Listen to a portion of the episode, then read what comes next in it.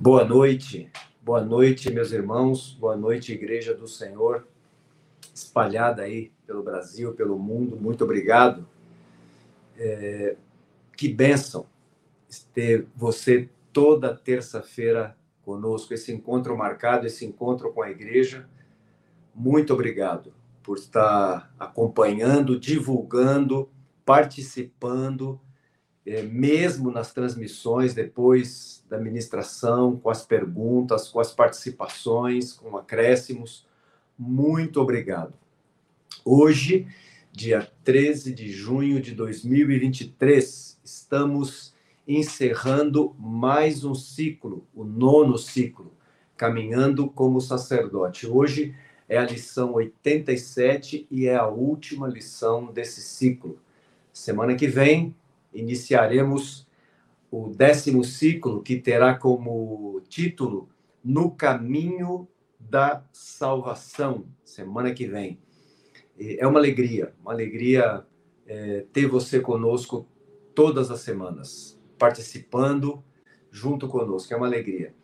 Eu quero pedir aqui que o Jean traga para a sala aqui, meus amigos, Estamos juntos aqui. Tivemos um tempo hoje à tarde muito bom.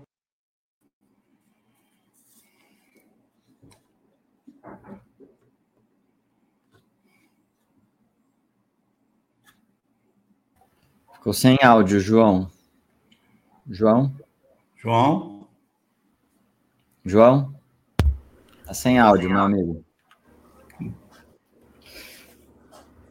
Nada. Tá sem áudio. Não. Vai ter que sair e entrar novamente, amigão.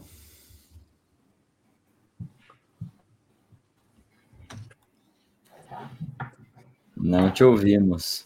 João deu um probleminha lá no áudio, mas ele já sai, já re, entra novamente.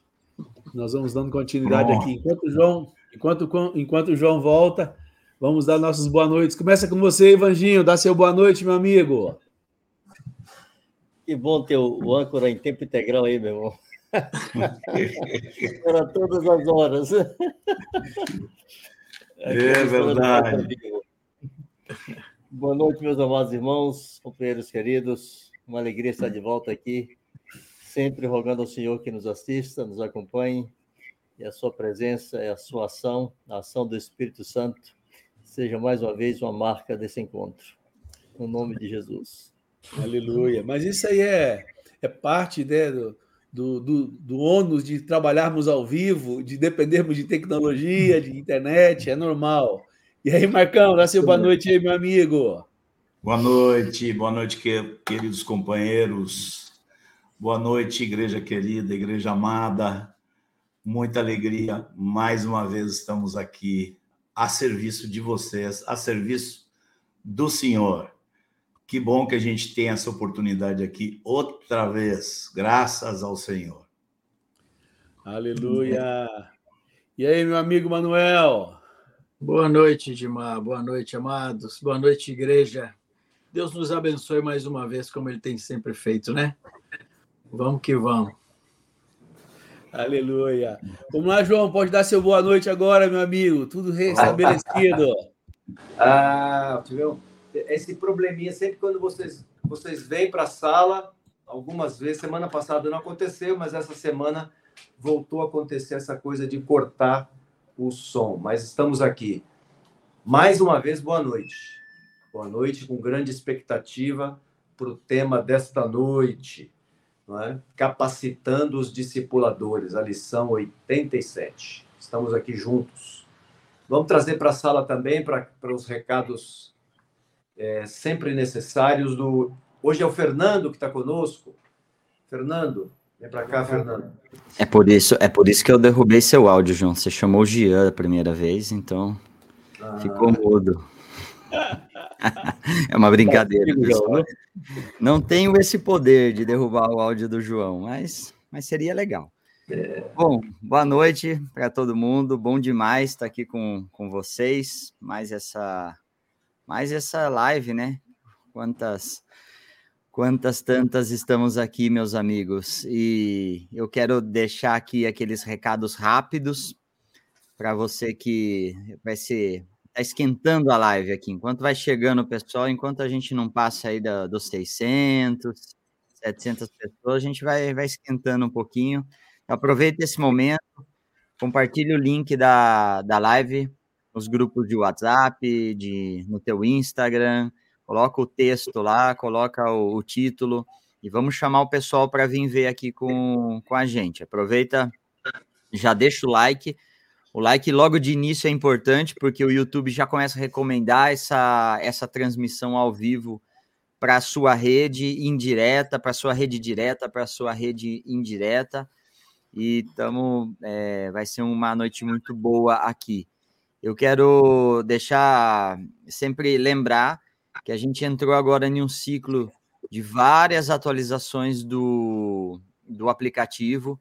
A gente subiu a parte da tradução, agora o pessoal já está subindo os, os PDFs traduzidos. Então, se você conhece alguém que precisa desse conteúdo em inglês ou espanhol, compartilha também é, fala assim: olha, tem o aplicativo lá do Fundamento, serve, serve para você, você que pode ter amigos fora do país, amigos que, que dominam mais outra, outra língua. Use essa ferramenta, a gente tem bastante novidade chegando aí nas próximas semanas nesse sentido, tá bom? E a gente vai estar atento aqui no chat, meus amigos. Qualquer coisa, sabe que é só chamar, a gente entra aqui e dá um suporte. E essa atualização agora, a, a, a, última que teve, com o espanhol e o inglês, ficou show. Muito bom saber. Já entrei em contato com os irmãos da Índia, os irmãos já baixaram o aplicativo, já começaram a usar, porque agora eles podem é, consumir o conteúdo na língua em inglês e tem sido uma benção. Já Rajesh lá teve umas dificuldades lá, mas eu falei para ele: atualiza o aplicativo. Ele atualizou e funcionou. E tem uma, como eu falei, a gente tem lançado algumas versões agora, e a, uma versão que deve sair amanhã ou depois já vai identificar onde a pessoa está para já configurar a língua como padrão. Então, isso também, uh, na versão atual, ele tem que entrar e selecionar inglês ou selecionar espanhol, e na nova versão ele já vai reconhecer a localização e já vai setar a língua como padrão.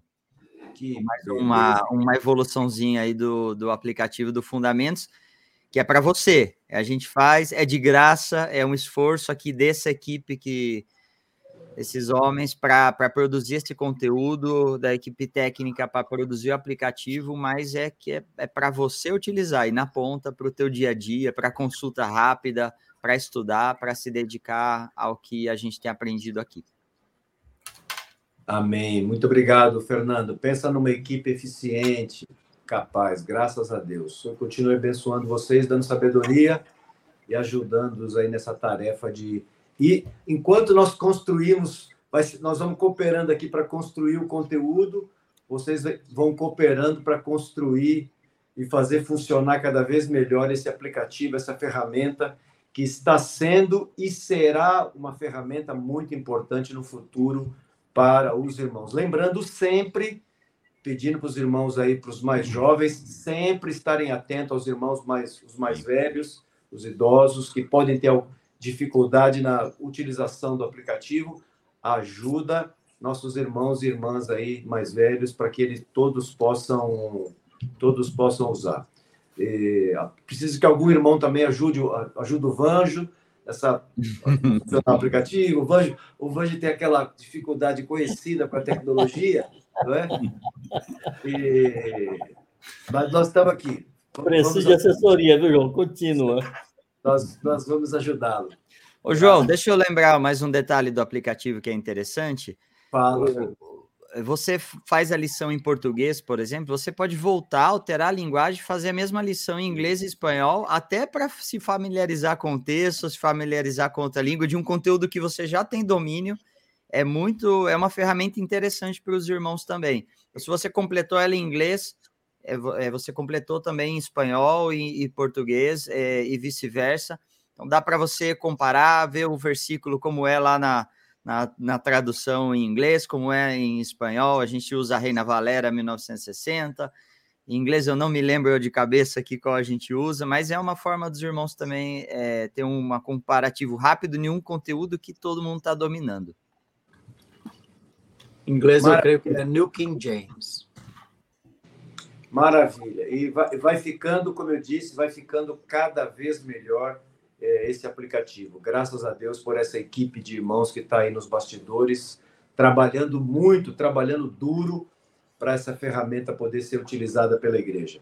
Prestando, estão prestando um serviço à igreja, servindo ao Senhor e servindo os irmãos. Obrigado, viu, Fernando? Ok. Um abraço. Depois, daqui a pouco, eu te chamo de novo. É, eu vou pedir ao Marcos, Marcos, por favor, você ore pelo Edmar, para que nos fale da parte do Senhor, em nome do Senhor e da parte do Senhor. Oh, Deus. Amém. Senhor, nós nos apresentamos diante de Ti com a ousadia que vem da cruz, pelo novo e vivo caminho que o Senhor nos deu. Ousamos te fazer súplicas, porque sabemos que tu respondes orações. Senhor, nesses anos todos, temos entre vários companheiros, amigos, colegas de ministério, visto tu derramares dons de dádiva sobre a tua casa através de ministérios de todo tipo, ministério pastoral, ministério evangelístico, ministério apostólico. Ô Senhor, mas nós, eh, tendo esse ministério, nós reconhecemos diante de Ti e diante do Teu povo que sem o ministério de todos os irmãos, nós não podemos eh, cooperar de maneira concreta com o teu propósito, Senhor. É verdade, Senhor. Ó oh, Senhor, nós temos entendido que a igreja edifica a igreja, que o corpo de Cristo edifica o corpo de Cristo. É verdade, Senhor. Nós temos entendido, Senhor, e neste ciclo que se encerra hoje, estamos falando eh, sobre isso, sobre o trabalho dos irmãos, sobre o desempenho do sacerdócio de todos os irmãos. Sim, Senhor. Ó Senhor, e nós queremos te pedir de maneira muito especial por hoje, que tu revigores, fortaleça, Senhor, não apenas as relações de junta e ligamentos, mas a a mente, o coração daqueles que estão a cargo de ajudar a outros irmãos. Oh, Esses a quem, no nosso meio, nós temos a liberdade de chamar de discipuladores, porque oh, são esses que cuidam de discípulos. Nós queremos te pedir, Senhor, que tu derrames na vida de cada um deles consciência da imensidão eterna desse trabalho. Oh, Deus. Dos reflexos desse, eternos desse trabalho. Sim. Que tu coloque sobre eles, Senhor, também a alegria de poder cooperar contigo. Amém. Que tu coloque sobre eles, Senhor, a disposição para botar em prática as coisas que eles vão ouvir hoje aqui Ó Senhor. Senhor, e nós te pedimos que aqueles irmãos no nosso meio que não estão cuidando de ninguém, não estão responsáveis por cooperar com a vida de outros de forma específica, que tu coloque no coração deles, Senhor, uma grande gratidão oh, pela vida dos demais, pela vida desses irmãozinhos. Amém. Muitas vezes em muito, em meio a muito trabalho, em meio a muitas demandas, se dedicam a se preparar nas escrituras para auxiliá-los. Coloca um coração de gratidão na vida dos irmãos, Senhor. Amém. E coloca também, Senhor, o desejo de cada um deles de poderem crescer no entendimento e na prática da tua palavra, a ponto de é. que esse ministério se multiplique, que hajam não apenas dezenas nem centenas, mas milhares daqueles que podem cooperar com a vida de outros, Senhor, no dia a dia, nas relações. Ó oh, Senhor, vivendo na relação com eles por meio da tua palavra. Essa é a nossa súplica, essa é a nossa petição a ti. Atende-nos por amor do teu nome, Senhor. Atende-nos conforme a tua benignidade que dura para sempre. Sim. E nós te pedimos no nome de Jesus. Nós cremos sim, Senhor, que Jesus coloca seu nome, coloca sua assinatura nessa oração que te fazemos. Aleluia. Em nome dele, Senhor, pelos, pelo que ele nos ensinou. Senhor, é teu Aleluia. compromisso, acima de tudo, com ele, antes de nós, como igreja. Nós ousamos te pedir no nome de Jesus as coisas Amém. que sabemos que tu queres fazer e que te agrada. Bendito Aleluia. é o teu nome. Bendito Amém. é o teu nome. Aleluia. Amém. Que o Senhor te dê graça, meu amigo. Amém. Amém. Pois bem, meus irmãos e amigos, bênção demais poder mais uma vez essa noite compartilhar com vocês parte da estrutura de funcionamento da igreja. Esse é um tema que me anima muito, é um tema altamente desafiador e animador ao mesmo tempo, porque o reino de Deus é prático. Não é um reino superficial, um reino teórico, é um reino que você consegue envolver-se nele, ser parte dessa verdade.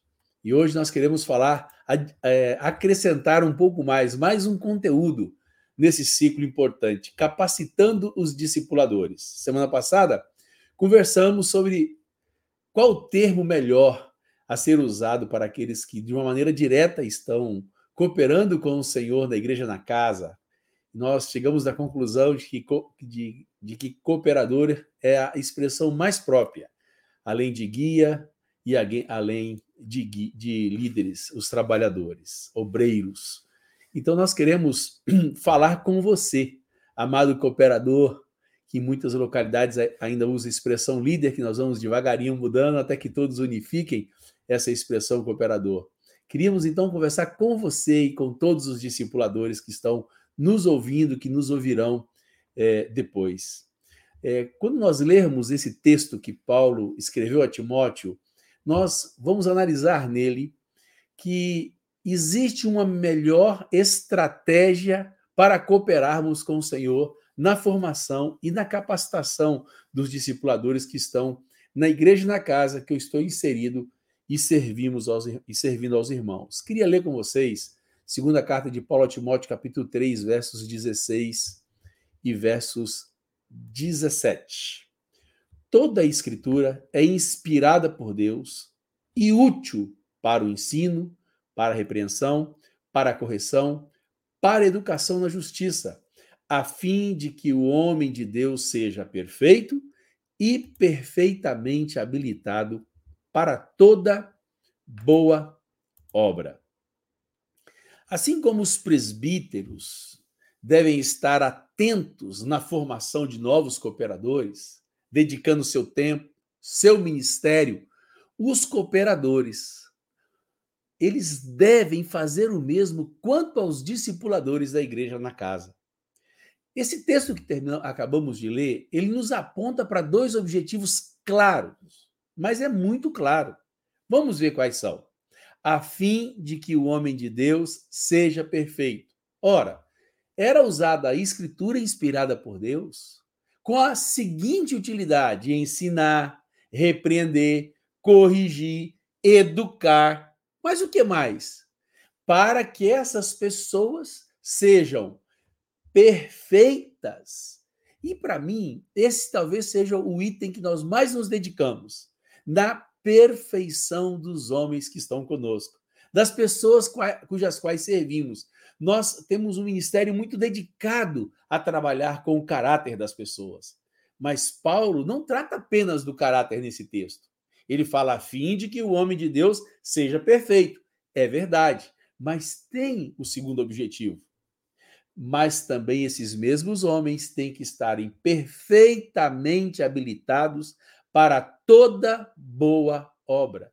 Aqui aponta para a qualidade do nosso serviço. O homem de Deus perfeito aponta para nosso caráter, mas perfeitamente habilitado aponta para a qualidade do nosso serviço. Percebemos então que Paulo se preocupava com, essas, com esses dois aspectos na formação, no uso da palavra do Senhor. E precisamos então analisar nosso ministério e ver se ele está apontando para a formação daqueles que estão cooperando com o Senhor juntamente conosco. Vamos fazer algumas perguntas para nós mesmos. Na igreja na casa onde eu estou servindo aos irmãos, eu tenho dedicado meu tempo para que esses discipuladores recebam aquilo que eu tenho recebido dos meus pais espirituais? Ou seja, eu tenho sido dedicado na transmissão do ensino que eu tenho recebido? Segunda pergunta. Se continuarmos fazendo o que nós estamos fazendo hoje, esses irmãos se tornarão habilitados para toda boa obra, perfeitamente habilitados para toda boa obra? Terceira pergunta. Nosso serviço aponta para a formação de novos mestres, discipuladores nos fundamentos? Queremos insistir que a igreja na casa é um ambiente onde nós poderemos vivenciar todo o propósito eterno de Deus. Se nós não conseguirmos vivenciar o propósito eterno de Deus na igreja, na casa, onde é que poderemos vivenciá-lo? Não há outro lugar. Então, nós precisamos entender que esse propósito tem que se tornar meu propósito. Quando isso ocorre, as minhas atitudes, as minhas ações, elas ganham mais significado, porque não sou meramente um cumpridor de tarefa. Eu estou dedicando minha vida, meu ministério, em cooperar com o cumprimento deste propósito. E não apenas na minha vida, mas também na vida daqueles que estão próximos de mim. Portanto, amado cooperador, esse grupo, esses discipuladores, requer de nós uma especial atenção.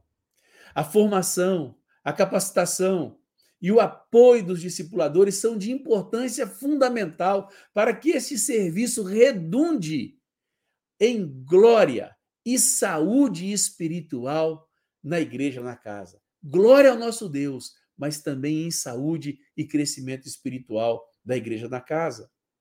Ora, se nós não cooperarmos com esses discipuladores, que são as principais juntas no ministério de formação, de integração e crescimento dos discípulos, consequentemente na igreja da casa, de forma alguma nós conseguiríamos atingir nem a maturidade espiritual, nem a saúde espiritual, nem crescimento espiritual e nem crescimento numérico. Então, nós precisamos desenvolver, investir nosso tempo para que esse, esses discipuladores recebam todo o crescimento que procede do Senhor.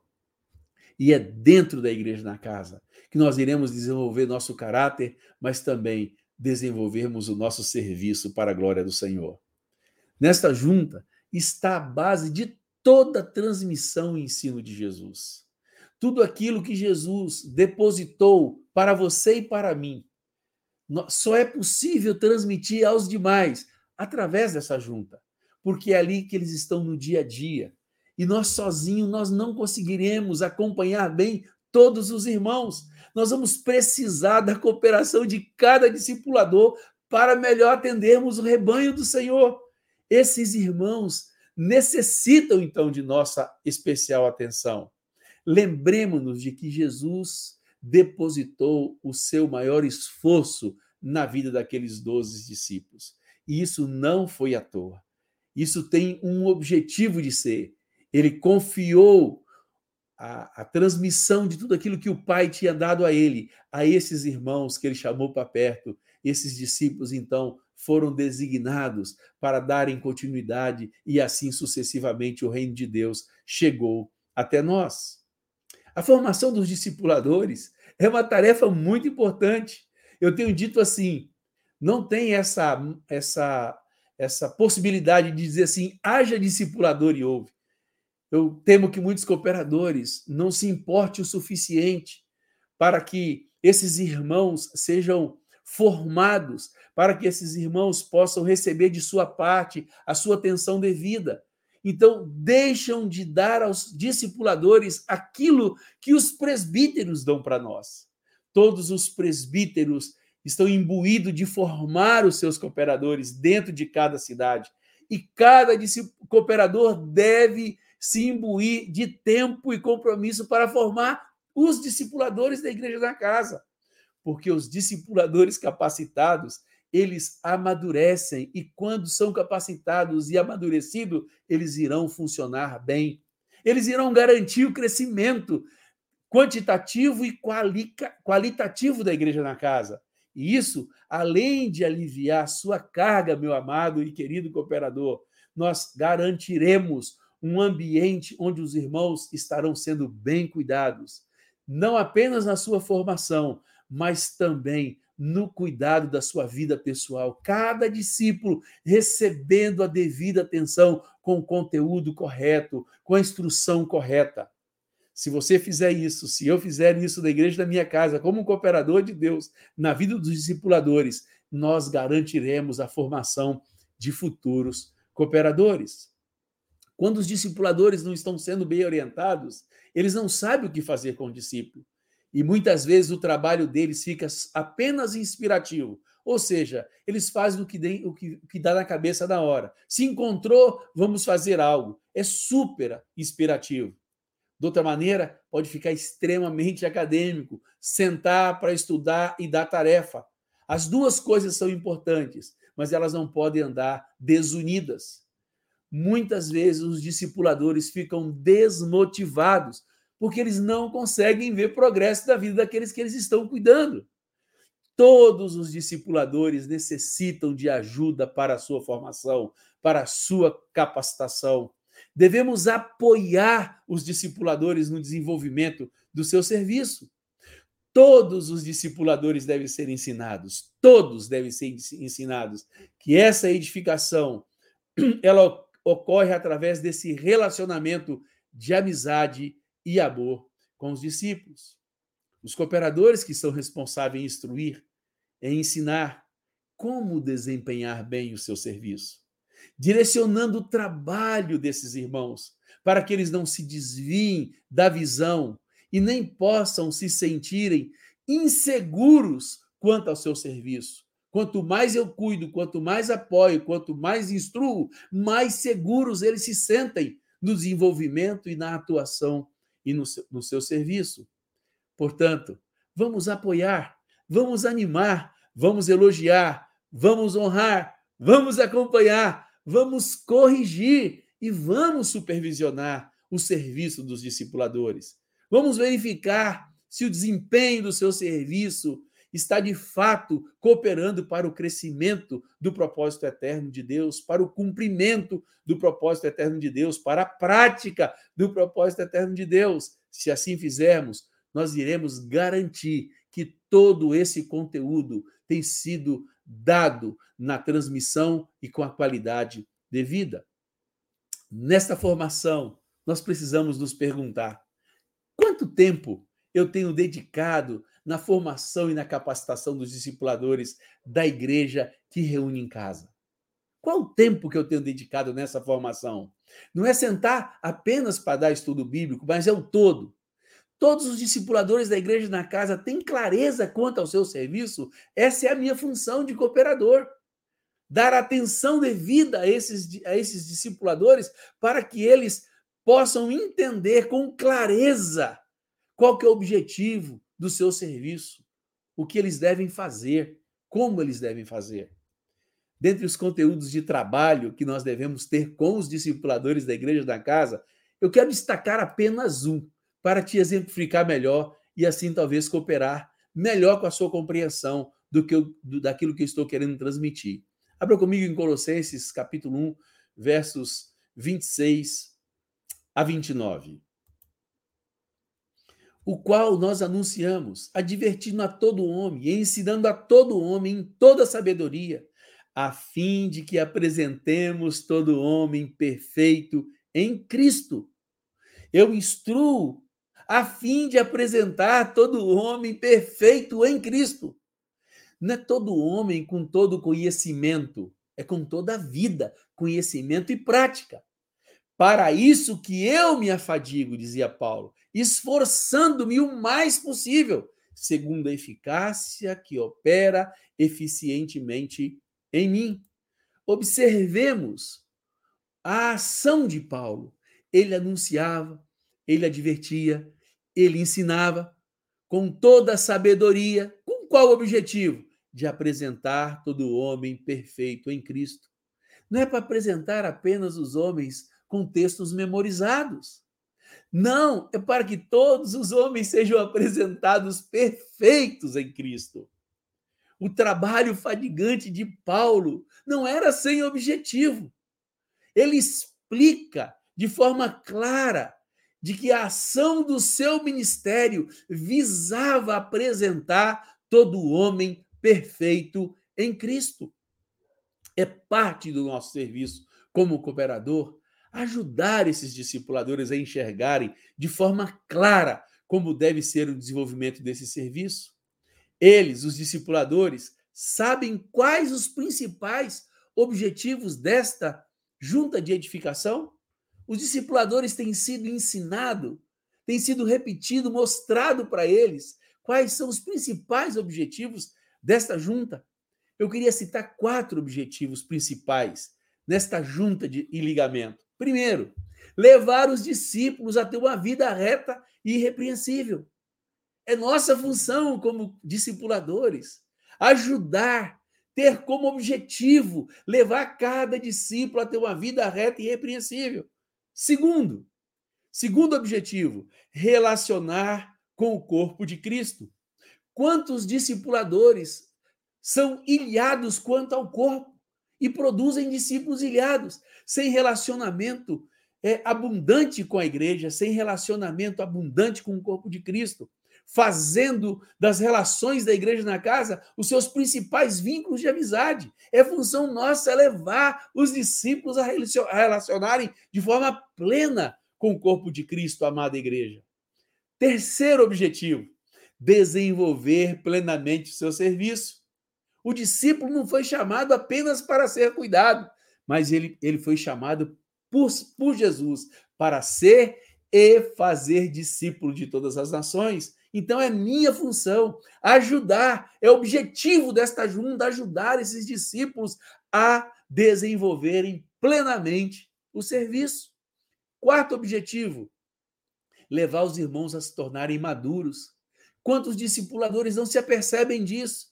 Que objetivo, um dos objetivos principais dessa, dessa junta não é deixar o discípulo infantilizado, ao contrário, é levá-lo a amadurecer, a sustentar-se sozinho, a depender, -se to, depender totalmente do Espírito Santo. Sim, é nossa função. É lindo ver uma criança nascendo, é lindo a gente pregar o evangelho, batizar alguém, incluir alguém em Cristo, mas todos nós ficamos muito alegres quando um bebê recém-nascido cresce, daqui a pouco engatia, caminha sozinho, consegue falar. Assim deve ser nosso coração em relação ao cuidado com os discípulos que o Senhor tem dado para que nós possamos edificar. Então vamos parar para pensar. Os discipuladores da igreja da minha casa têm clareza que estes são os objetivos desse relacionamento? Nosso relacionamento, queridos, ganha e o nosso serviço ganha muito, mas muito mais sentido e objetividade. Quando nós temos clareza do que nós precisamos fazer. Os, o trabalho dos discipuladores e a resposta dos discípulos será muito mais eficiente. Por quê? Porque todos estão sabendo onde queremos chegar. Queridos, queria trazer para você, amado cooperador, algumas sugestões práticas para você, para que não fique no, no, campo da teoria. E de como é que a gente vai conseguir praticar isso? É tanta coisa, tanta tarefa, quantas agendas que temos. Pois é, não precisamos marcar mais um dia. Antecipa um pouco o encontro da igreja na casa, marca um, um tempo mais cedo ou um pós-encontro, mas tira um tempo dentro do encontro da igreja na casa para que possamos ser efetivos na ajuda do, do trabalho desses irmãos. Vamos orar junto com esses discipuladores pela vida dos discípulos. Vamos jejuar junto com os discipuladores em função das necessidades específicas desses discípulos. Vamos conversar individualmente com cada discipulador sobre a vida de cada discípulo. Veja bem, esses discipuladores são os nossos braços ali presentes no dia a dia. Às vezes tem problemas que eles não, não sabem como resolver, nem conteúdo bíblico eles têm.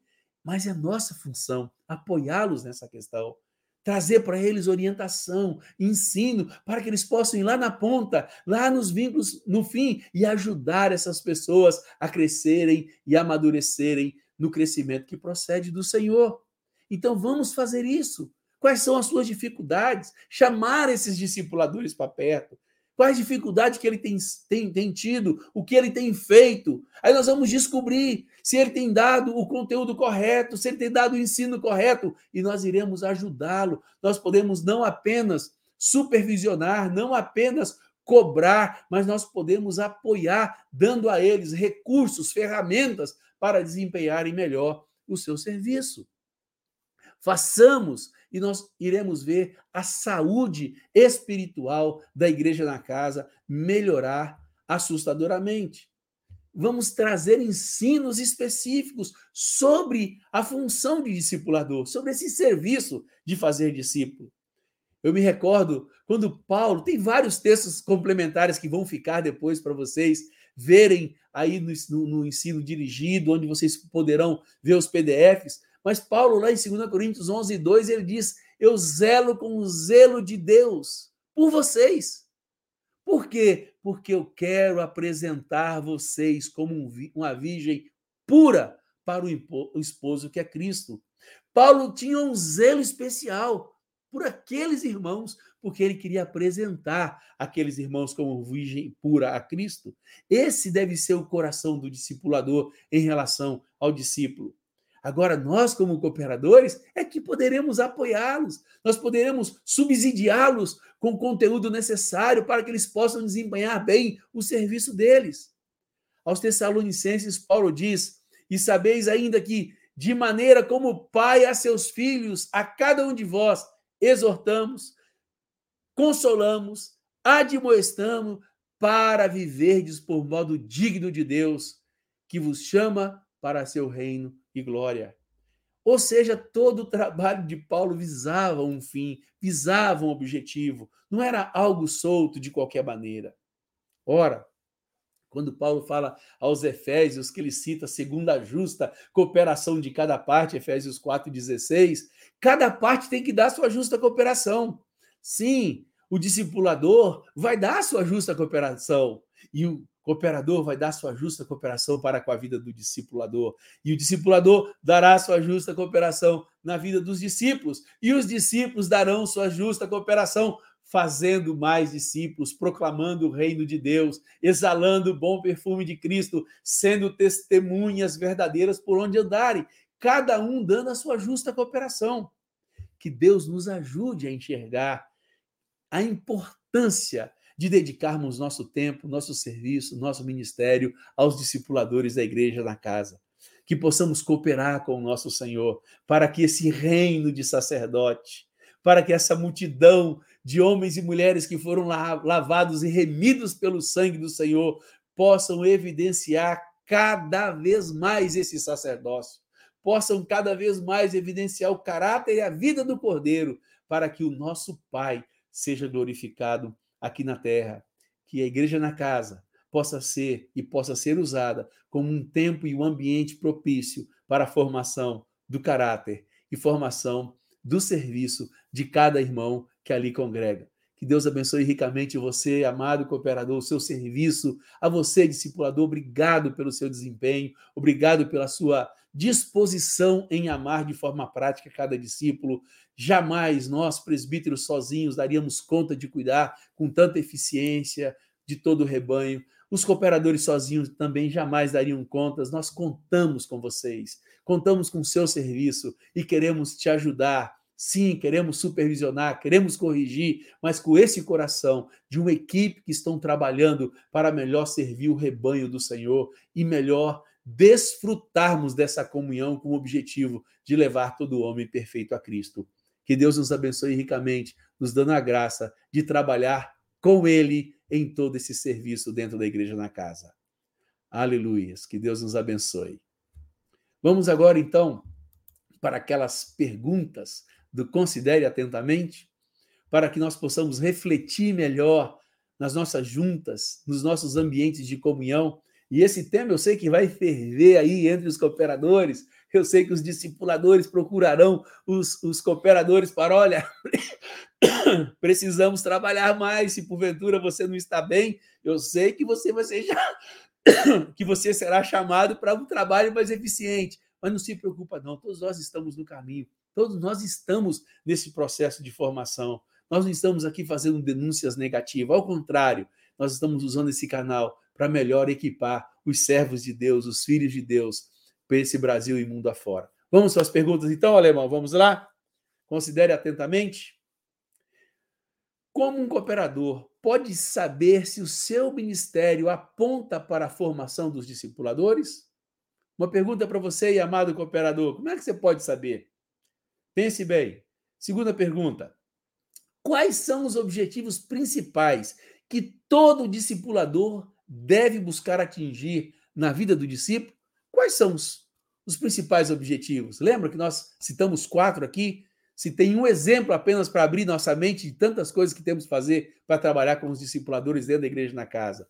Terceira pergunta: qual a atitude do cooperador? Colocamos barra líder para que você não esqueça que nós estamos migrando na nossa, na nossa expressão. Qual a atitude que o cooperador deve ter para com os discipuladores? Qual atitude? Vamos lá buscar no conteúdo da palavra. Quarta, que ações o cooperador líder pode tomar para favorecer a capacitação dos discipuladores? Vamos pensar, vamos meditar e vamos praticar, porque assim a igreja melhorará consideravelmente a qualidade de vida pessoal e coletiva dentro da igreja na casa. Obrigado a cada um de vocês, que o Senhor continue nos enriquecendo com a sua bendita palavra. Um beijo. Vamos lá, meus amigos. Amém. Graças a Deus. Que, que palavra, que conteúdo oportuno esse de ser relembrado a, a nós e a toda a igreja. Meu querido irmão, cooperador, líder da igreja na casa, você, sem sombra de dúvida, você é o resultado de uma carga que o Senhor colocou em teu coração para servir os santos.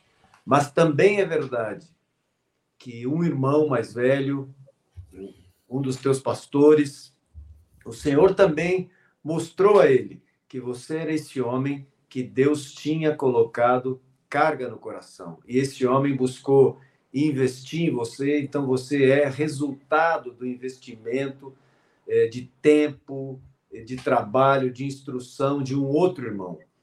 É, é assim, é, frutificando. O reino de Deus é algo dinâmico, é um corpo vivo e precisamos nos voltar para isso. Muito oportuna a lembrança dessa palavra, irmão. Graças a Deus. Graças a Deus por isso. É, meus queridos, Marcos, é, Manuel, o Vanginho deve entrar daqui a pouco. Não sei o que aconteceu com ele. É, o que vocês têm? Alguém quer agregar algo? Já temos algumas participações aqui no chat. Sim. Eu tenho a opinião de que quem tem que falar é o Manuel. tá certo. Boa palavra, Edmar. Muito abençoado, muito rica, muita graça. Deus te usou com muita graça, muita simplicidade para falar, mas muita clareza, né? Aleluia. É, Enquanto você falava, me lembrei de uma coisa que eu não tinha planejado falar, mas vou falar agora. Me lembrei daquele exemplo que nós aprendemos há muitos anos de encher garrafas. E como, como fazemos para encher muitas garrafas, né? Se você coloca todas essas garrafas no chão na sua frente e joga com a mangueira a água, você cai muita coisa fora das garrafas, você desperdiça muita água, leva muito tempo para encher, porque as garrafas têm o, o gargalo pequeno. Então aprendemos. Opa! Falhou aí? Aprendemos que tá devemos encher garrafas uma a uma, né? Aprendemos isso. E é através do serviço dos discipuladores que isso acontece na prática. Né? Muitas vezes nós presbíteros, até mesmo os líderes, fazem, é, jogam de mangueira alguma coisa, e os discipuladores pegam isso e colocam uma a uma nas garrafas. É um serviço extremamente importante para que a gente não siga só pregando o evangelho, mas aplicando o evangelho na vida das pessoas. Né? Aleluia. Amém. Deu para entender? Sim, sim. Muito bem lembrado essa ilustração, essa figura, Manuel. Bem lembrado. É, é isso mesmo. Marcos. Aleluia. Olha, eu achei tão claro, tão simples, tão objetivo e tão completo que a menos que me viesse à cabeça uma ilustração como a do Manuel, que o Manuel lembrou, que foi muito boa, mas eu prefiro não dizer quase nada aqui para não atrapalhar, porque eu acho que é isso aí que o Edmar falou. Né? Eu, inclusive, eu às vezes acho que a gente precisava começar a antecipar um pouquinho o horário de dar resposta, porque os irmãos já estão com as perguntas, depois gente não consegue responder todo mundo. Eu não tenho a única coisa que eu teria para acrescentar, eu não acrescento nada naquilo que o Edmar expôs. Eu só quero acrescentar o que seria é, um apelo, né? um apelo aos irmãos, aqueles que têm, todos aqueles que de alguma forma têm recebido responsabilidade por uma vida, duas vidas, dez vidas, vinte vidas num, na casa, seja lá como for. Meu apelo é que vocês entendam, irmãos, que nós aqui estamos à frente desse trabalho, ministrando toda semana, nós não confiamos que nossas pregações sejam suficientes para a edificação da igreja. Nós não confiamos nisso. O nosso trabalho está muito mais fora daqui do que aqui dentro. O nosso trabalho continua sendo o mesmo, porque nós sabemos que temos que cooperar com Deus na formação formação de obreiros, de cooperadores, né? que foi o assunto da semana passada do Edmar. Eu faço realmente um apelo dizendo que sem a cooperação de vocês, nossos esforços, não vou dizer que serão inúteis, porque Deus não permite que os esforços feitos nele sejam inúteis.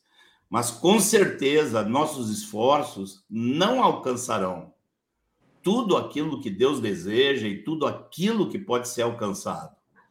Nossos esforços não alcançarão se vocês não fizerem cada um, amados, conforme a vocação que Deus colocou, há uma vocação de sacerdócio que Deus colocou. E encerraria dizendo que eu também me lembrei de algo, algo que eu no passado eu creio que era muito mais comum. Hoje eu ainda vejo, mas é mais raro reuniões na igreja que depois de muito louvor, muita adoração, muita comunhão, às vezes principalmente em retiros, às vezes na hora de tomarmos, participarmos da mesa do Senhor juntos, tomando a ceia do Senhor, tá? Depois terminava assim, todo mundo, cada um indo atrás do seu discipulador. Eu vi muita gente agradecendo com lágrimas ao esforço dos seus discipuladores. Eu queria que vocês soubessem que nós temos muito mais alegria quando vemos essa gratidão aos discipuladores dentro da igreja do que quando vemos a gratidão que os irmãos manifestam a nós, como pastores, né? como obreiros. Nos alegra quando os irmãos nos agradecem, quando muitas vezes vêm chorando e agradecendo, mas muito maior alegria é ver os irmãos assim indo atrás dos seus discipuladores, das suas discipuladoras, né? as irmãs, e, e se agarrando e abraçando e agradecendo e adorando juntos. Essa é uma cena maravilhosa, da qual eu nunca vou me esquecer. Amém. Ô, João, eu, eu poderia, poderia falar algo? Com certeza. É, eu, eu, não, eu não explorei esse, esse tema que eu vou falar na palavra, até por, por questão de tempo mesmo, e, a, e nesses bate-papos a gente pode acrescentar coisas importantes como essas que, que Manuel e Marcos acrescentaram. Mas é importante lembrarmos que o modelo de obra que Jesus e os apóstolos nos mostraram e que aprendemos com eles apontam para o relacionamento vida na vida. Então, o, o, o lugar onde tudo aquilo que Deus nos deu, do ponto de vista de visão, do ponto de vista de vida cristã, de funcionamento, ocorre lá, ocorre nos relacionamentos discipulador-discípulo. Por isso, é muito importante cada cooperador olhar com muita, mas é com muita gratidão e com muito cuidado a cada discipulador da igreja da casa. E cada discipulador saber que a sua importância é grande demais nesse processo porque você é o responsável por transmitir com fidelidade, com amor, no dia a dia da vida desses irmãos. E agora, discipulador, não fique envergonhado de buscar o cooperador da igreja na sua casa, quando você tiver dificuldade, as situações que, que ocorrem no relacionamento com os discípulos. Porque se o cooperador não tiver uma resposta, ele procurará certamente o presbítero da cidade, para poder ajudá-lo no aconselhamento correto, na, no desenvolver da situação, no desenrolar das situações. Mas não, se você não tiver, não fique com vergonha de procurar e não deixe de ajudar porque não tem uma palavra certa ou segurança para fazer isso. Porque esse modelo de obra vai sempre desaguar no discipulador, em primeira instância, os problemas inerentes ao dia a dia da vida do discípulo. Amém, amém. Obrigado, Edmar. É, Manuel, quer agregar mais alguma coisa antes da gente ouvir, ouvir os irmãos aqui no chat aqui? Alguém mais quer falar alguma coisa? Não? Ok. É, vamos pra, para as perguntas. Tem uma primeira pergunta aqui do, eu acho que é Edwin Calmon. É, a pergunta é: o discípulo deve ajudar no crescimento do discipulador? E aí, amigos, o que vocês pensam? Eu digo que sempre ajuda. Com certeza. Ou, ou ajuda, tendo o discipulador cada vez mais animado, entusiasmado com o discípulo, ou ajuda botando esse discipulador a orar mais por ele, porque está difícil. É. Aproveite você como discípulo e demonstre interesse em estar junto, comprometido na amizade, no relacionamento. Você pode, com certeza, como o Marcos disse, ajudar muito os o discipulador, com certeza. É, eu, eu, eu, acho que talvez eu tenha sido até um pouco irônico na minha resposta, não totalmente, mas um pouquinho. Mas eu, eu quero ah, entender e aceitar a pergunta do Edwin. A, a pergunta não é ruim. A pergunta é mais no sentido se cabe o discípulo ele se sentir de alguma maneira responsável por edificar o discipulador em algumas situações. E eu, eu, nós cremos que sim. Antes de ser discipulador, antes de ser pastor, antes de ser apóstolo, antes de seja lá o que for, nós somos irmãos. Né? João era, tinha 60 anos de apostolado nas costas, quando ele escreveu o Apocalipse e disse: Eu, João, irmão vosso.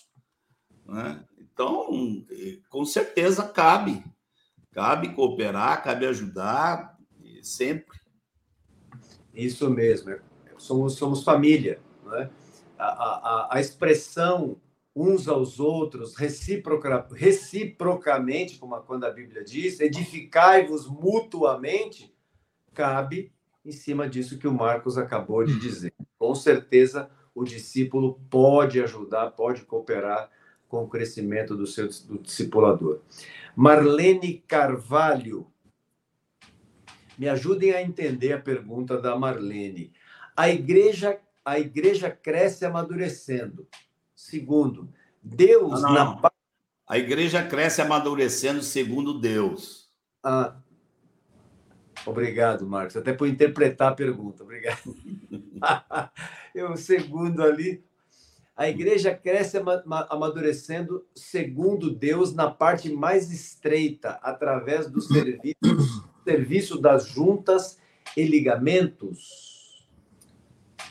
Como o Edmar disse, o, o, o serviço do, do discipulado, o serviço do discipulador é levar esse discípulo a crescer, a ter vida própria, ser tornar-se independente, não independente no mau sentido, mas independente de aprender a caminhar, de ter vida própria.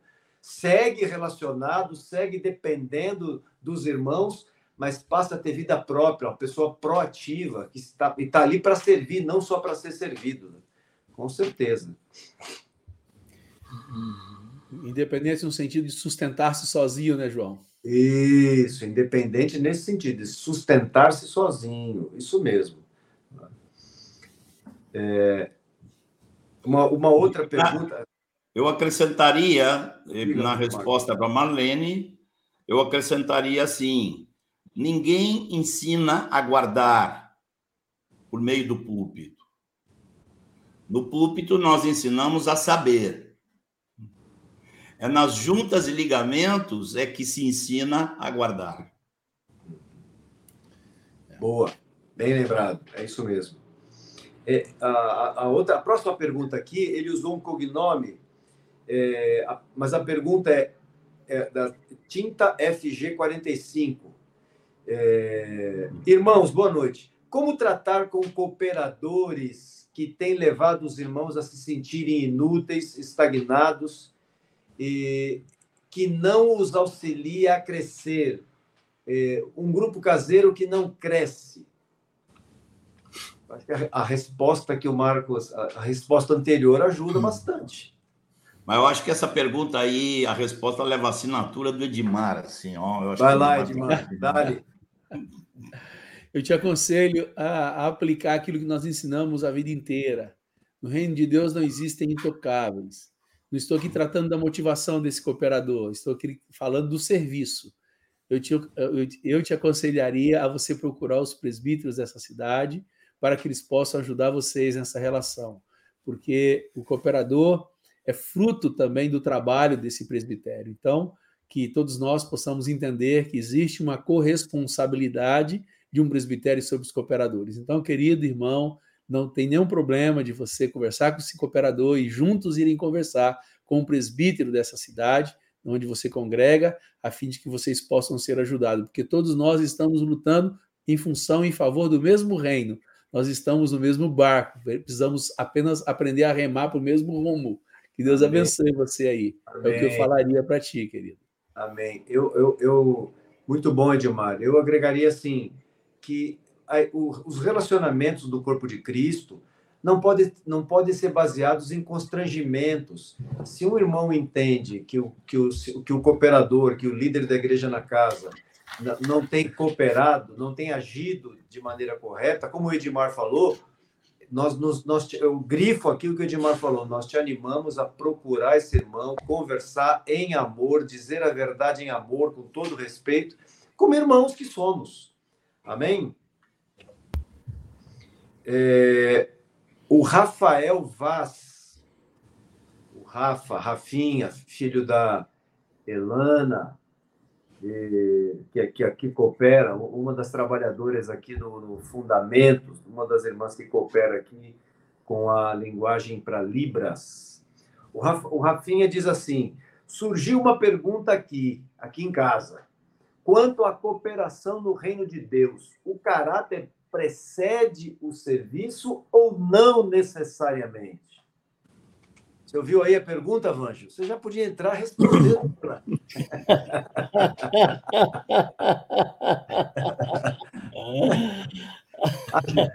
Ajuda o Rafa aí. Vamos lá. Por favor, João. Repete a pergunta. Põe a pergunta novamente aí. A, quanto à cooperação no reino de Deus, o Rafael pergunta, o caráter precede o serviço ou não necessariamente? Tem a mesma idade do Rafael, hein?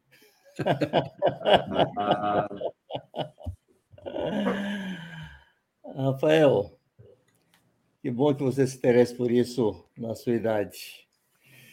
O caráter de Cristo deve ser uma marca em todo aquele que quer servi-lo, né? Não podemos cooperar com ele se não queremos ser como ele. A Bíblia diz que aquele que diz estar nele deve andar assim como ele andou. Se nós somos sol da terra e luz do mundo, o caráter deve ser uma marca em nossa vida, o caráter de Cristo deve ser uma marca e uma característica em nossa vida que nos identifique, identifique como seguidores e cooperadores com Cristo. Não significa que você precisa ser perfeito para servi-lo. Nós somos falhos, nós temos nossos tropeços, mas em nosso coração devemos sinceramente buscar ser igual àquele que nos chamou e nos resgatou das trevas. Então, é... querer ser perfeito é condição para querer servir a Cristo. Amém. É, é ca... caráter e carisma. No, no, o contrário é perigoso, né? Se tem carisma, mas não tem caráter, isso é um, é um perigo. Tem que cuidar aí. Obrigado, Vanjo. A Lívia Lopes diz o seguinte, e a pergunta é direta para você, Edmar. Não que os demais não possam participar, mas a pergunta é dirigida ao Edmar. Boa noite, Edmar. Como devemos nos comportar com discipuladores que não têm maturidade para ouvir certas confissões?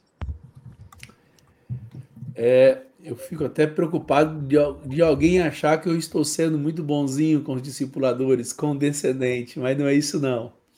É que eu penso que existe entre nós um, uma necessidade de um ajuste é, mais fino no tocante ao serviço dos discipuladores.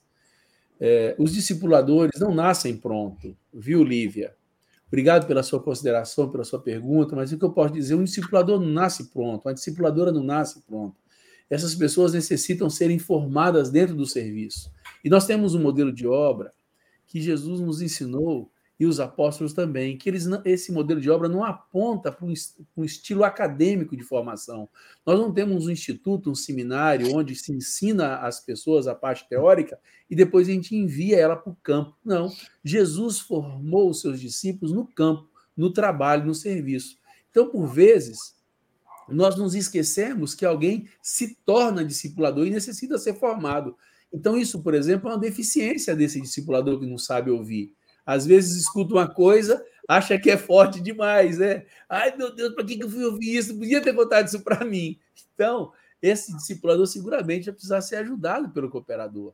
Seguramente esse cooperador da igreja na casa vai ter que ajudar essa pessoa a ter maturidade, a aprender a ouvir com discernimento, com percepção, a fim de ajudar a quem lhe confessar algo, tá bom? Como disse lá atrás, se essa pessoa não tem muita habilidade, não tenha vergonha, procura o discipulador. Se o discipulador não souber, seguramente procurará os presbíteros e assim sucessivamente, até se poder ajudar plenamente alguém que confesse.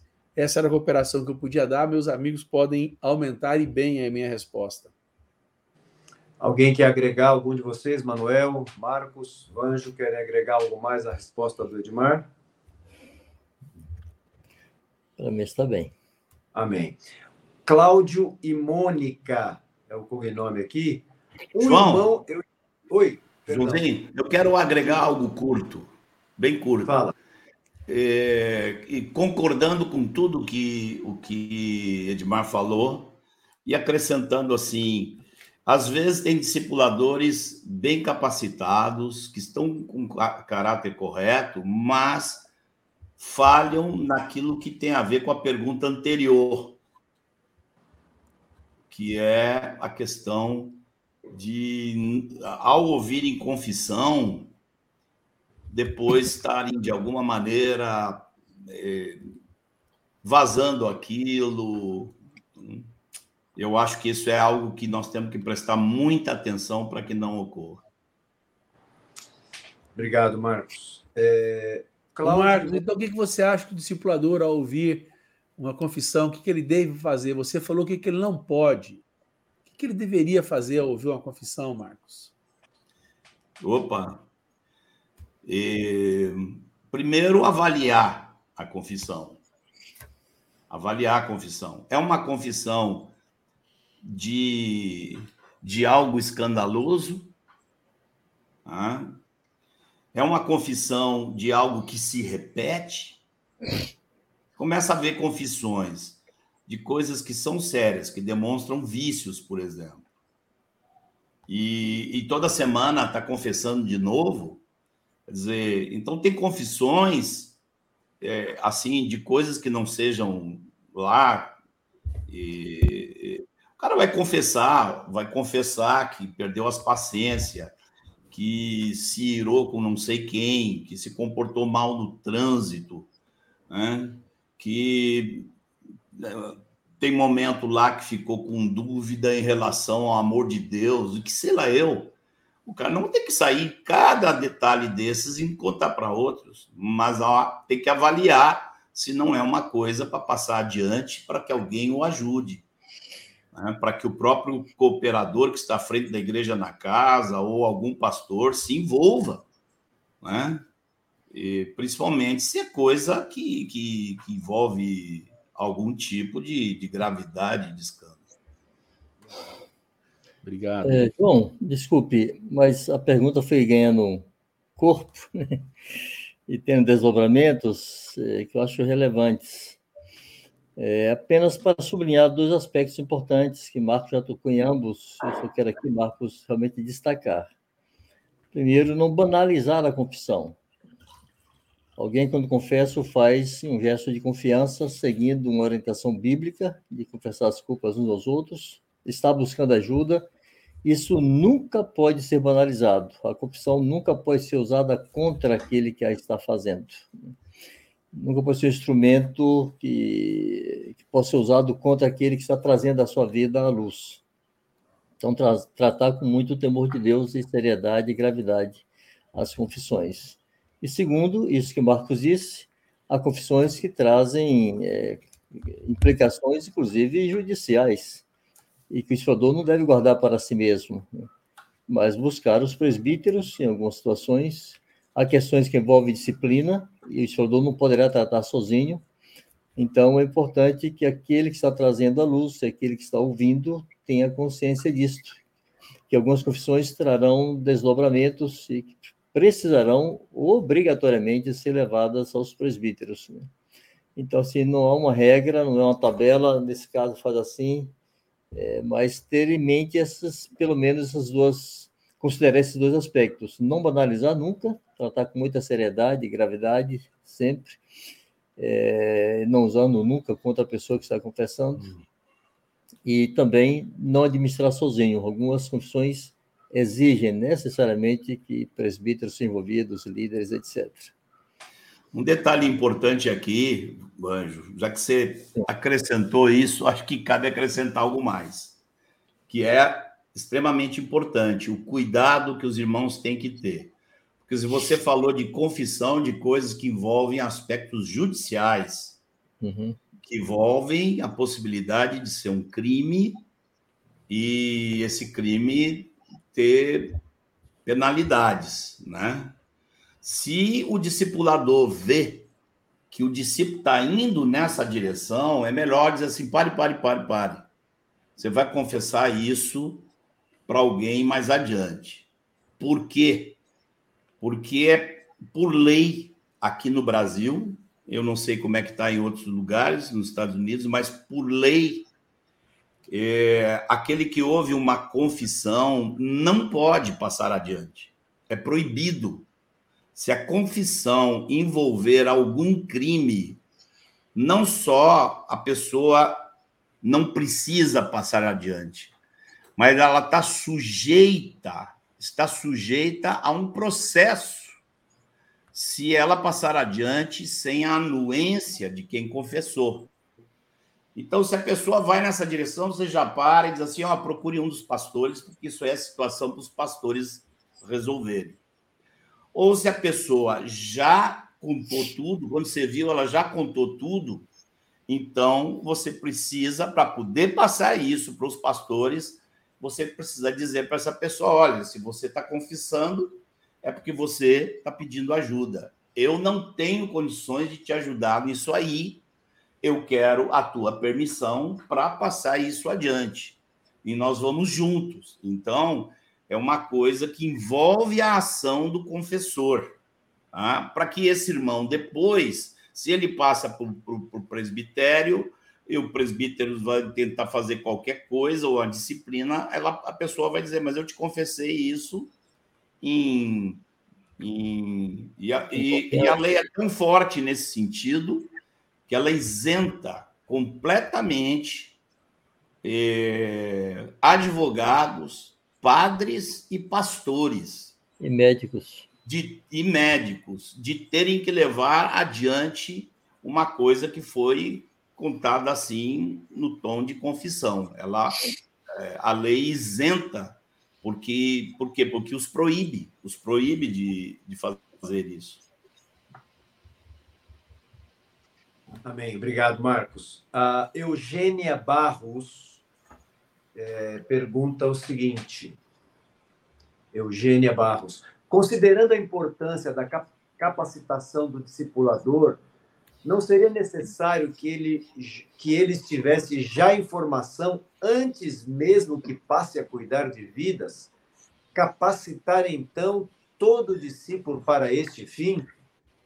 Está tá, tá com a sua cara essa pergunta, Edmar. É um trabalho de formação, né?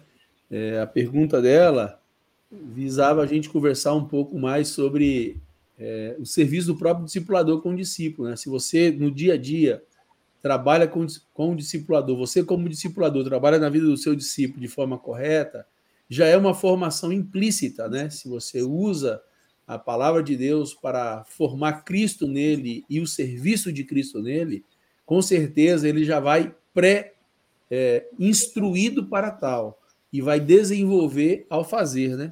Então é muito importante a gente não esquecer disso, que ao discipularmos estamos formando os futuros discipuladores. Ao trabalharmos bem com os discipuladores, estaremos formando os futuros cooperadores. Então é uma cadeia de formação que inicia desde quando o discípulo começou a é, memorizar Jesus, sua vida e sua obra, João 1, de 1 a 3, porque lá na frente ele vai usar essa mesma verdade para poder catequizar a outro e assim sucessivamente. Amém. Mais alguma participação em cima dessa pergunta? A ordem de Jesus de fazer discípulos, ensinar a guardar todas as coisas, foi para todos os discípulos. Então, todo discípulo deve almejar fazer novos discípulos, ensiná-los a guardar todas as coisas. Então, no, no coração de cada discípulo deve estar esse desafio, e seja o líder, cooperador, o discipulador, que olhe para aquele a quem está formando, deve ter isso em mente, capacitá-lo para. Então, o processo começa no dia que alguém é batizado, se capacitar para cuidar de outra vida. Amém. A, a Elisângela Araújo tem uma pergunta interessante, amigos. É, ela diz assim: vem para a tela. Se tratando de filho, devo formá-lo para ser discipulador e assim por diante, ou simplesmente criar como filho e ele vai escolher se vai ser, vai ser ou não? Eu imagino que é essa a pergunta. E aí, amigos? Acho que mais ou menos foi respondido no anterior, né? É. Então, além de ser filho, é discípulo, é discípulo de Jesus. Sim. E como discípulo está sob a vocação de Jesus lá em Mateus 28. Sim. Então, todo e qualquer discípulo, sendo filho ou não, deve ser direcionado para, no futuro, vir a cuidar de outros discípulos. Sei que pensam os companheiros aí. Sim, é claro que eu, eu diria, Wander, agregando ao que você já falou e concordo, é, eu não posso colocar é, a carga no coração de alguém. Quem faz isso é Deus. É Deus quem coloca a carga por outras vidas no coração de uma pessoa. Agora, eu posso cooperar com isso, né? É, para que para que essa carga venha ao coração, para que ela surja e para que ela amadureça, para que ela se desenvolva, né? Eu não posso colocar a carga, mas posso cooperar com ela. Eu, eu acrescentaria, João, que Deus quer colocar essa carga em todo mundo. Sim, sim. Porque a ordem, ide e fazei discípulos, batizando-os em nome do Pai, do Filho e do Espírito Santo e ensinando-os a guardar, foi dada a todos. Sim. Aqueles que não tiverem carga para isso estão com alguma coisa que não está bem, que não está correta. O fato, Marcão, é que é inexplicável. Eu concordo plenamente com o que você falou, em grau, número e gênero. Mas é que, inexplicavelmente, nem todos têm essa carga. Como você disse, alguma, alguma coisa não está bem. Né? Alguma coisa está é. errada neles, eles precisam saber. Com certeza. É... A Lívia, a Lívia Lopes faz uma pergunta para você. Eu estou pulando algumas perguntas aqui, porque o nosso tempo está indo. A Lívia Lopes diz o seguinte: Boa noite, Vanginho. Não preciso nem dizer para quem é a pergunta, né? É, a ovelha que não tem como ir ao grupo caseiro no domingo. O cooperador, por causa. O cooperador, por causa dela, pede, pode, pode. ou deve mudar o dia do encontro do, da igreja na casa, no domingo, para outro dia, por causa dessa única ovelha? Uma ovelha vale muito, né? O apelo, o apelo é forte. Olha o povo querendo que você pastoreie a igreja. Uma ovelha vale muito. Mas assim, Lívia, é, há que ver a conveniência e a necessidade das demais 99 que ficaram no aprisco. Né? Pode ser que esta ovelha não possa ir nesse dia, mas muitas outras não possam ir em outro dia. Então, tem que haver por parte do cooperador, do líder, muita boa vontade, mapeabilidade e flexibilidade para buscar encontrar uma saída para isso. Pode ser, inclusive, é, indicando que essa pessoa, esse discípulo, discípula, a ovelha aí no caso, possa estar funcionando em outra igreja na casa. Porque a conveniência ou a necessidade de agenda, de disponibilidade de agenda, passa por todos. Então, se ele faz um ajuste desse, muda o dia de encontro por causa de uma pessoa, isso traz transtorno para muitas outras pessoas. Então, é aquela história de vestir um santo e despir o outro, né? Então, não há uma regra nisso. A regra é que aquele que preside, aquele que coordena, aquele que está à frente, deve estar sempre atento às necessidades de cada um dos discípulos que frequenta a sua casa e buscar formas de atender às suas necessidades e conveniências dentro daquilo que é bom e santo e lícito. Amém, amém. É, irmãos, aquela a, a, pergunta da confissão lá deu, gerou desdobramentos. Uma, uma outra irmã agregou uma pergunta, ou, perdão, um irmão, o Marcos Santiago. Eu creio, eu creio que seria importante a gente esclarecer aqui o, o tema, porque o tema é importante. Marcos Santiago. Marcos, é, nessa sua fala é, de passar a confissão sem a permissão do, confe, do confessor, sendo um pecado, ele pode levar ao presbitério sem a presença do que confessou? Do confessor, né?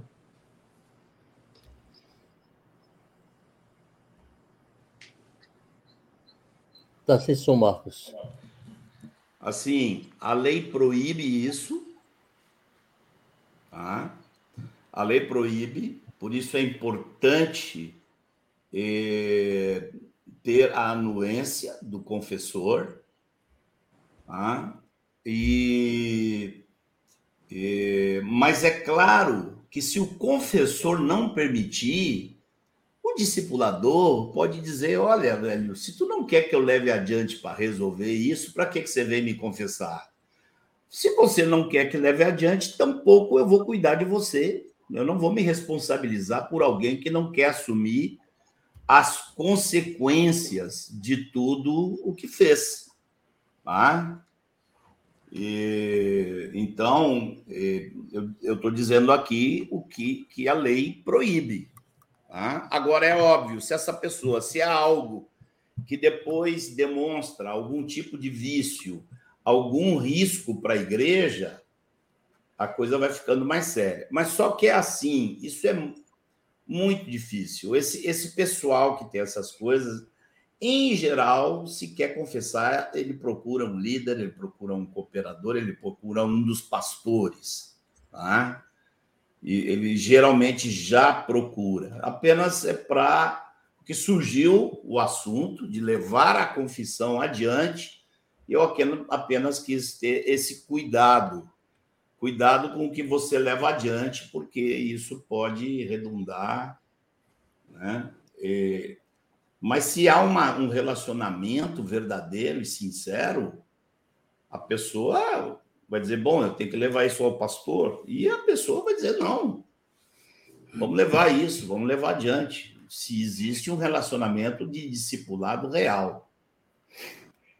É, esse, esse, tema, eu acho até já foi abordado em algum momento aí atrás sobre transparência, andar na luz e tal, mas só para destacar que, assim como se exige da parte do que houve a confissão toda a seriedade, não banalizar, etc., também da parte daquele que confessa. Não pode ser um, o hábito de estar confessando algo todo o tempo sem esperar qualquer consequência ou implicação disso. É, a confissão é um recurso de Deus, é um instrumento dos céus para resgatar nossa consciência, para resgatar nossa fé, é, para preservar o nosso caráter, e quem vai confessar deve ter isso em mente está buscando ajuda. Não pode ser na base, como acho que foi Marcos que usou outro dia, uma reunião nossa de presbitério, é assim, um confessionário é, católico romano. Eu vou lá, confesso, o padre nem sabe quem eu sou, nem por que estou ali, vou me embora e estou bem. Então, não é assim. Quem vai confessar deve saber que está buscando ajuda para sair de onde caiu. E isso pode trazer desdobramentos. Ele tem que estar pronto a arcar com isso. Né? E, e, por falar em capacitação de discipuladores, é, no caso aí para ouvir confissões, o, o Gemerson da Silva, é, irmãos, eu, tô, é, creio que seria bom de parar por essa, nessa pergunta aqui. O Gem, por causa do nosso tempo, o Gemerson da Silva ele pergunta o seguinte: para ser um discipulador é, para ser um discipulador, é, a pergunta era outra, só se ele, ele tem outra pergunta. Só se ele reformulou a pergunta, porque a que eu tenho aqui do Gemerson é: para ser um discipulador, eu preciso saber tudo, eu imagino, sobre a verdade de Cristo?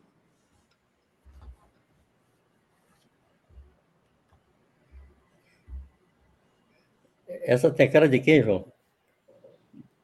Eu acho que o Manuelzinho Mas... devia falar. Justifica. Demorou, hein, João?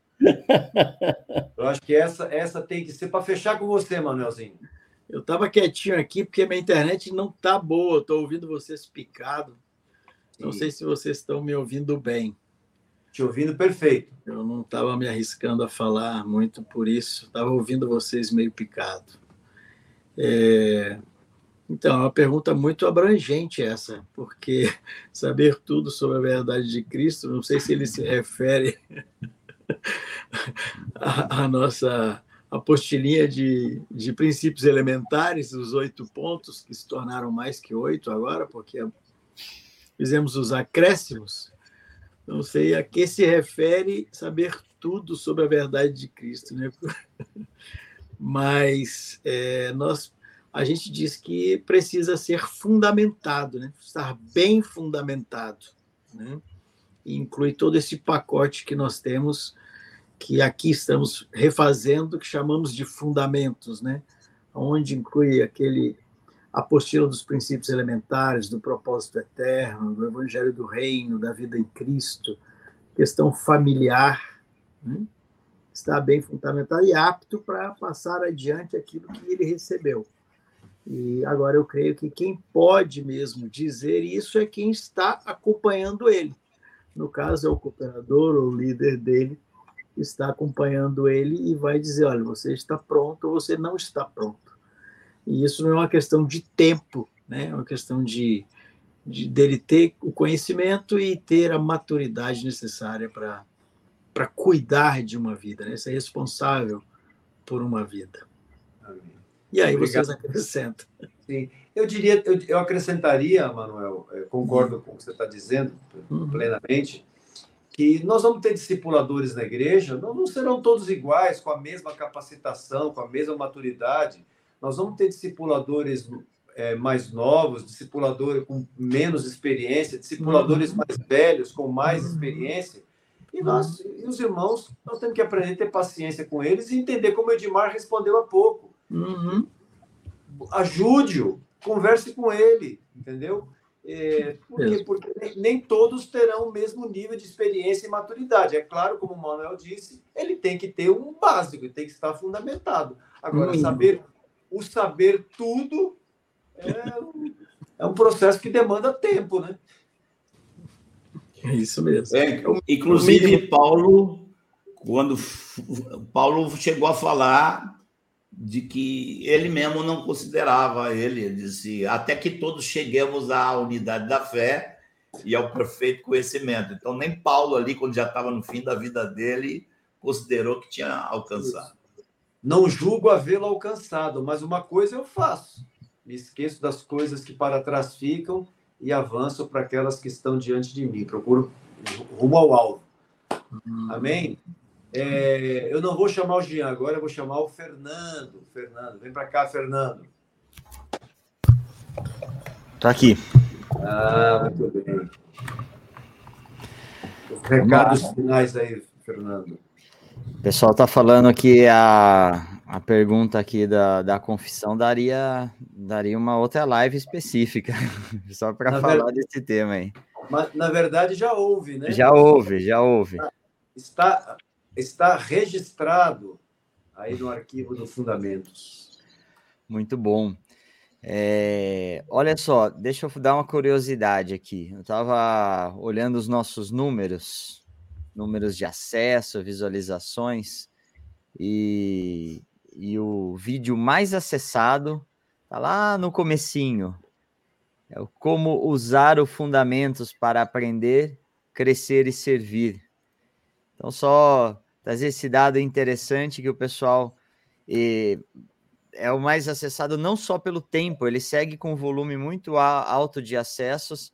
Então, você que, que tem a prática já do, de como usar esse conteúdo e está perto de irmãos aí que precisam de ajuda, tem esse vídeo que pode auxiliar e tem a tua experiência aí que está perto no, no grupo caseiro, que lembra dos temas, igual a gente estava falando agora, surgem essas dúvidas sobre sobre confissão, vai lá na, no, no episódio sobre transparência, né? Tem, tem muito tema que já está já tá já tá transmitido, já está registrado, né? Então tem um conteúdo muito bom.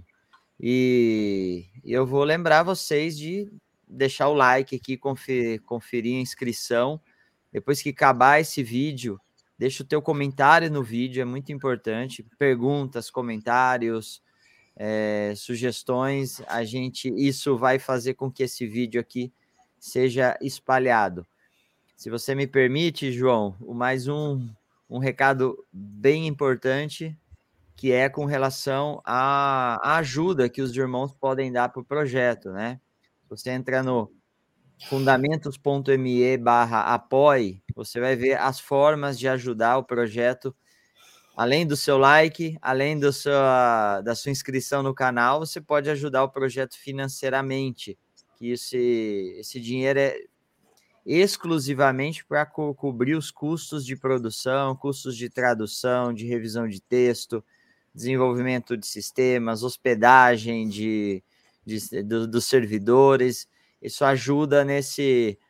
Não é para pagar nenhum desses queridos, que isso é trabalho de amor que eles fazem por vocês, é para cobrir realmente os custos do projeto. Então você consegue entrar aí e ver formas de, de ajudar, de, de apoiar recursivamente, pontualmente, no uhum. cartão de crédito, no Pix, no conta todas as alternativas possíveis aí no, no, dentro do sistema financeiro do Brasil, né? Então eu quero deixar esse recadinho rápido que é importante a gente estar tá lembrando, lembrando às vezes. Então tudo que é aquele a gente falou das inovações do aplicativo também são custos que são supridos pela ajuda de vocês aí, tá? Do, e os irmãos têm sido muito generosos com o projeto, né? Então a gente está aqui a, agradecidos, porque o projeto, como o Edmar usa a palavra, tem sido perene aí, tem sido sustentável ao longo desses